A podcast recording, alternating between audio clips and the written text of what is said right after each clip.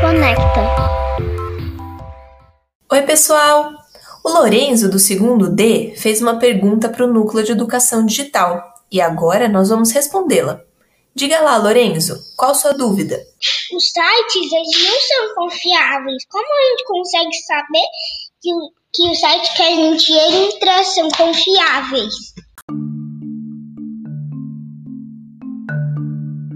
Bom, para começar essa resposta, vamos lembrar o que é um site?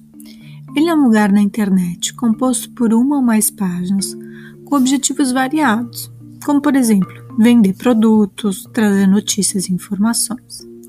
Um site pode ser formado por várias mídias, como textos, áudios, vídeos e imagens. São diversos os fatores que nos ajudam a identificar se um site é seguro. Vamos falar sobre alguns. Todo site é localizado pelo seu endereço eletrônico.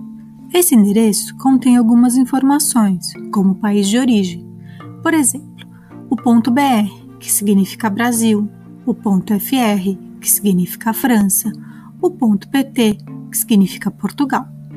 Outra informação interessante é o tipo de organização. Ponto .gov, quando são instituições governamentais, como sites de prefeitura, governo estadual e federal, além de outros órgãos ligados a eles.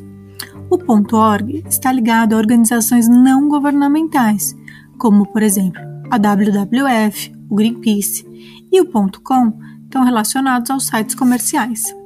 Outro fator importante é a autoria. Vale sempre refletir.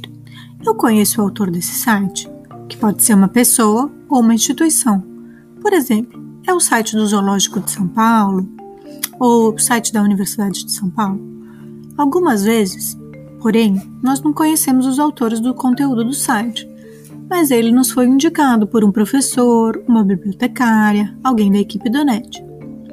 Também é importante reparar se o site está atualizado e se tem muitos erros nas escritas das palavras. Fique atento aos botões atrativos que ficam nos chamando pedindo para clicarmos. Muitas vezes são propagandas ou jogos, mas às vezes podem ser sites maliciosos, com vírus. Então, evite clicar nos botões que trazem informações de outros assuntos na página. E não façam downloads de nenhum conteúdo sem orientação de um adulto. Combinado?